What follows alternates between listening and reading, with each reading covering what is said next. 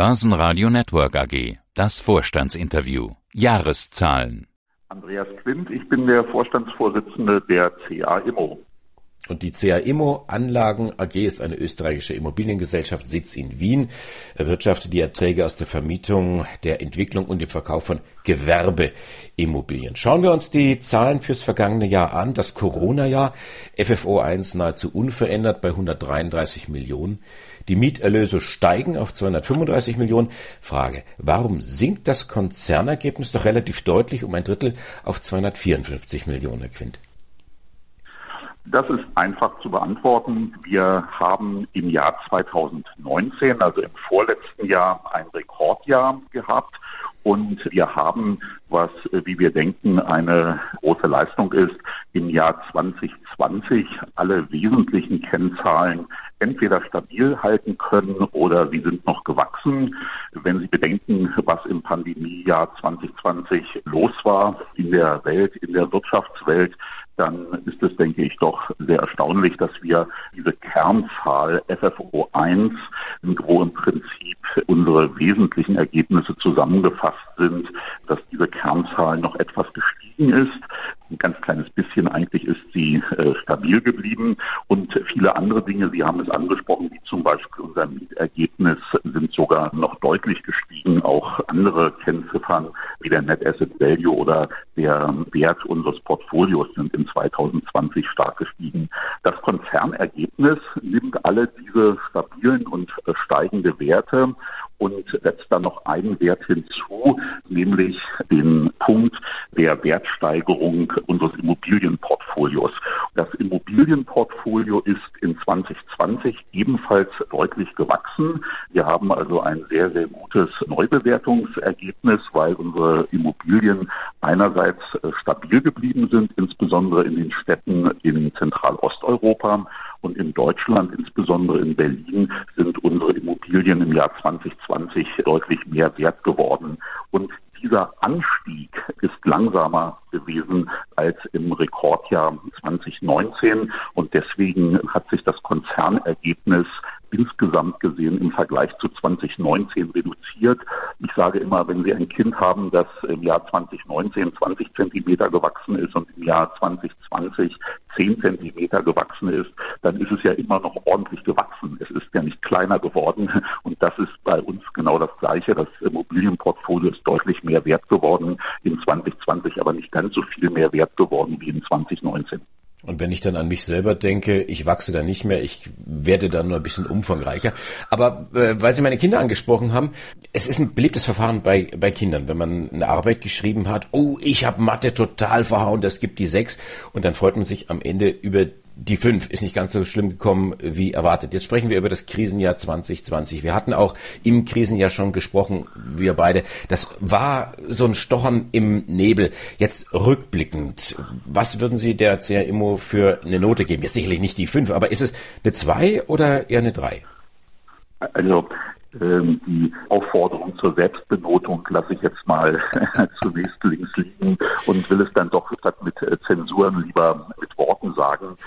Also ich denke, und da greifen Sie völlig zu Recht auf die Gespräche nach den äh, Quartalsergebnissen und Halbjahresergebnissen im letzten Jahr zurück. Wer vor genau einem Jahr oder vor einem Dreivierteljahr oder vor einem halben Jahr, selbst vor einem Dreivierteljahr geglaubt hätte, dass wir so gut durch die Krise kommen, den hätte ich schon äußerst zuversichtlich eingestuft.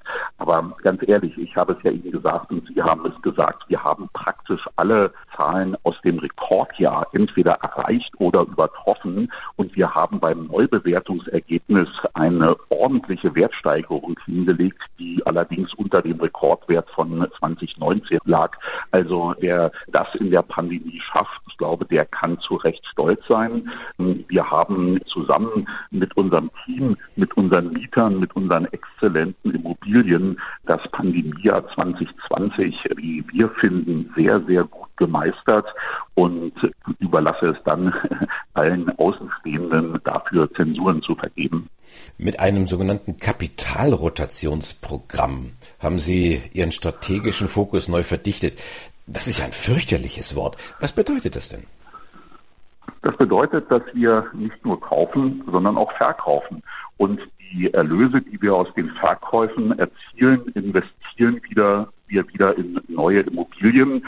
Wenn Sie, was Sie ja tun, unser Unternehmen jetzt über mehrere Jahre verfolgen, dann wissen Sie, dass wir einerseits ganze Länder als nicht strategisch verlassen haben.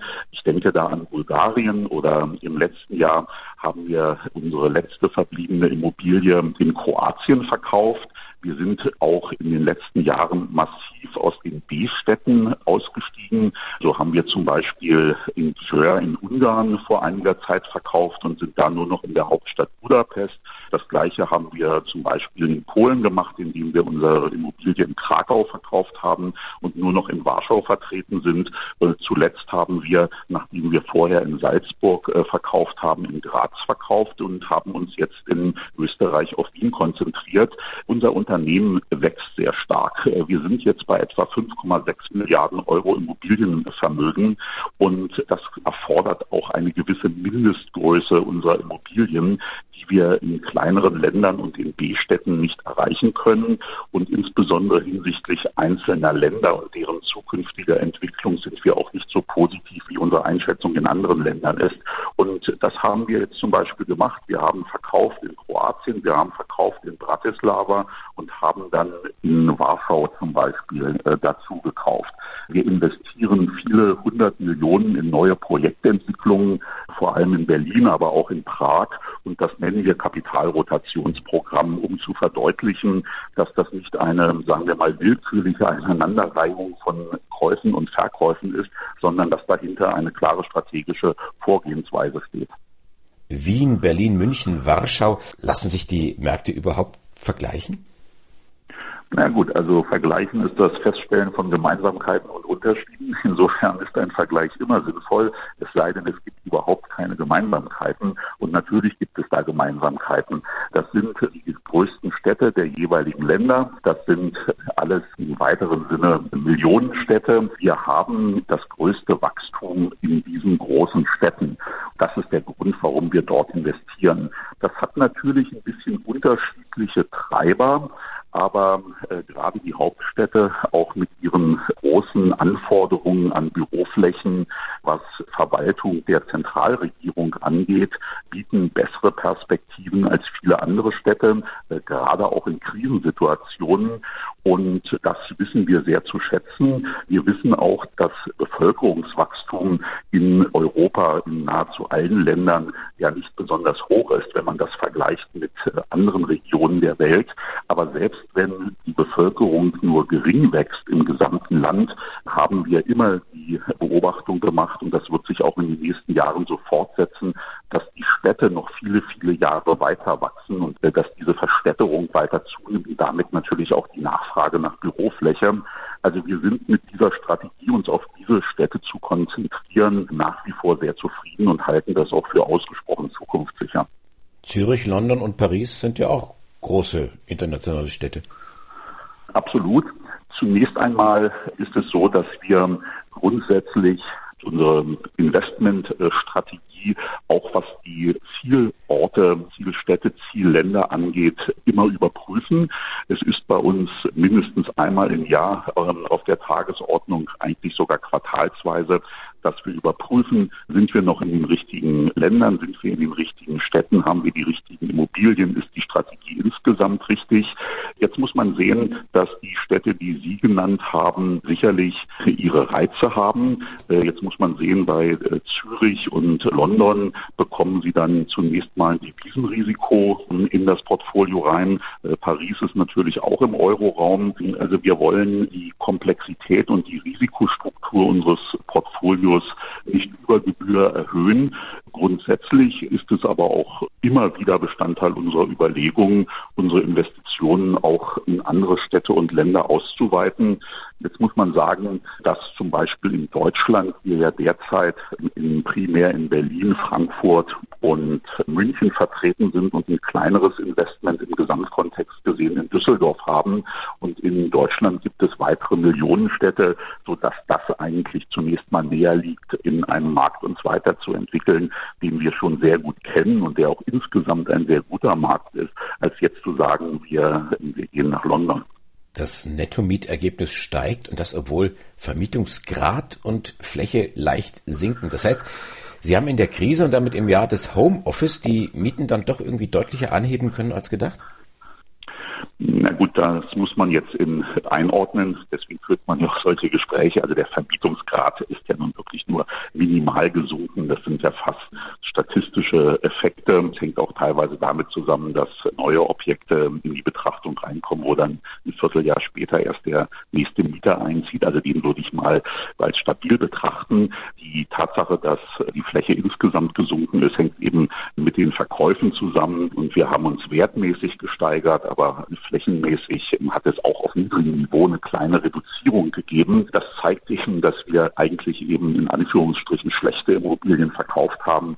Also die Mieten in B-Ländern und B-Städten und in B-Objekten sind dann eben niedriger als die in den guten Lagen, in denen wir zugekauft haben. Und das gibt eben diesen Effekt, dass die Fläche sinkt, während gleichzeitig die Miete nach oben geht.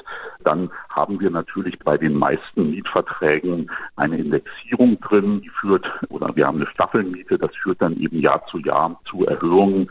Und darüber hinaus ist richtig, was Sie sagen. Wenn wir neu vermieten, vermieten wir natürlich deutlich über den Werten, die wir bei der letzten Vermietung erzielt haben, weil die Mieten in all diesen Städten in den letzten Jahren deutlich gestiegen sind. Dividende schlagen Sie vor, ein Euro. Den Ausblick fürs FFO gibt's erst im Mai. Wie planen Sie denn 2021? Was können Sie mir jetzt schon sagen? Wie liefen zum Beispiel die ersten drei Monate? Also vielleicht noch mal kurz zu den Zahlen. Bei uns gibt es im Prinzip eine Verbindung zwischen FFO 1 und der äh, Dividende. Und äh, da der FFO 1 minimal gestiegen ist, also praktisch stabil geblieben ist, war es nur äh, konsequent, auch die Dividende stabil zu halten. Also wenn wir schon so sehr gut durch das Jahr 2020 kommen, wäre es ja merkwürdig, wenn wir da Dividende für unsere Aktionäre zum Beispiel senken würden. Also die Stabilität der Dividende reflektiert eindeutig die Stabilität unseres Geschäfts. Und der Ausblick für 2021, äh, was den FFO 1 angeht, geben wir traditionell im Mai bei der Vorstellung unseres Berichtes für das erste Quartal des laufenden Geschäftsjahres. Dann hat man nun schon mal für ein Vierteljahr einen Eindruck gewonnen und kann dann doch auf einer gewissen sichereren Basis den Ausblick für das Jahr geben. Also dass wir das im Mai diesen Jahres machen, hat jetzt nichts mit der Pandemie zu tun, sondern das haben wir in den letzten Jahren auch so gehalten. Das Jahr 2021 ist wirtschaftlich für uns exzellent gestartet. Wir haben, ich glaube, in der letzten Woche gemeldet, dass wir eine wirklich außergewöhnlich große Vermietung in Berlin vornehmen konnten. Wir haben in einem äh, Entwicklungsprojekt von uns eine 100 Prozent Vermietung über sage und schreibe 35.000 Quadratmeter vornehmen können mit einem exzellenten Mieter, der DKB Bank. Das ist eine Tochtergesellschaft der Bayerischen Landesbank, also faktisch eine landeseigene Bank in Deutschland eine derartig große Vermietung in Zeiten wie diesen, also in Pandemiezeiten durchzuführen oder auch in Zeiten, wo dann doch des Öfteren mal über Homeoffice diskutiert wird. Das hat uns außerordentlich gefreut und das zeigt, wie krisensicher Büroimmobilien sind, wie zukunftssicher Büroimmobilien sind und welche attraktiven Angebote wir für Mieter haben. Vielleicht mal zur Einordnung. Das war der größte Mietvertrag, den wir je in Berlin abgeschlossen haben, wo wir sehr, sehr viele Objekte haben. Und ich glaube, es war der zweitgrößte Mietvertrag in Deutschland überhaupt, der größte in Deutschland seit mehr als zehn Jahren und das Objekt in der Nähe des Berliner Hauptbahnhofs, also sehr zentral gelegen, wird nach Fertigstellung vermutlich eins der drei größten Objekte in unserem Portfolio insgesamt sein. Also das ist sicherlich ein großer Erfolg, den wir da erzielt haben. Und insofern kann ich nur sagen, besser hätte das Jahr 2021 aus wirtschaftlicher Sicht für uns nicht äh, starten können. Stichwort attraktives Angebot. Starwood hat ein Übernahmeangebot gemacht, eigentlich zwei, erst 34, 44 und dann nochmal nachgelegt auf 36. Warum ist das nicht attraktiv? Also äh, da verweise ich zur Beantwortung dieser Frage auf das umfassende Statement, das der Vorstand und der Aufsichtsrat in gleicher Weise dazu abgegeben haben. Ich glaube, dieses Statement umfasst ungefähr 35 Seiten und listet äh, detailliert alle Argumente pro und contra auf. Da gibt es, glaube ich, im Rahmen eines derartigen Gesprächs nicht wirklich viel zu, zu sagen. Und es ist auch schwierig, da eine Empfehlung abzugeben, die für einen privaten, kleineren Investor und Aktionär bei uns gleichermaßen passt wie für einen großen institutionellen Investor, der bei uns mit drei oder vier oder fünf Prozent beteiligt ist. Also insofern verweise ich darauf, dass man sich da in diesem Papier, das auch auf unserer Homepage veröffentlicht ist, detailliert informieren kann. Das Angebot ist eben preislich so etwa in der Mitte zwischen dem Kurs, den wir an der Börse vor dem Angebot hatten und dem Net Asset Value, den wir heute haben. Das gibt natürlich dann einen breiten Raum zur Reflexion, den wir in diesen 35 Seiten getroffen haben oder genutzt haben. Und da muss ich darauf verweisen weil Sie den privaten Investor angesprochen haben, der auch letztendlich unser Hörer ist, der hört natürlich jetzt die 36 Euro und ich glaube, wir sind in dem Zuge dann auch auf 36,10 angesprungen. Also äh, man rechnet jetzt nicht mit einer Übernahmeschlacht. Es gibt ja noch einen zweiten im Boot. Momentan ist eher ruhig, still ruht der See oder äh, brodelt da was? Ist der Druck auf dem Kessel? Es ist kein zweiter im Boot. Also äh, es hat ein zweiter angekündigt, dass er möglicherweise ein Angebot machen werde. Und die Möglichkeit, dieses Angebot abzugeben, ist vor einigen Tagen verstrichen.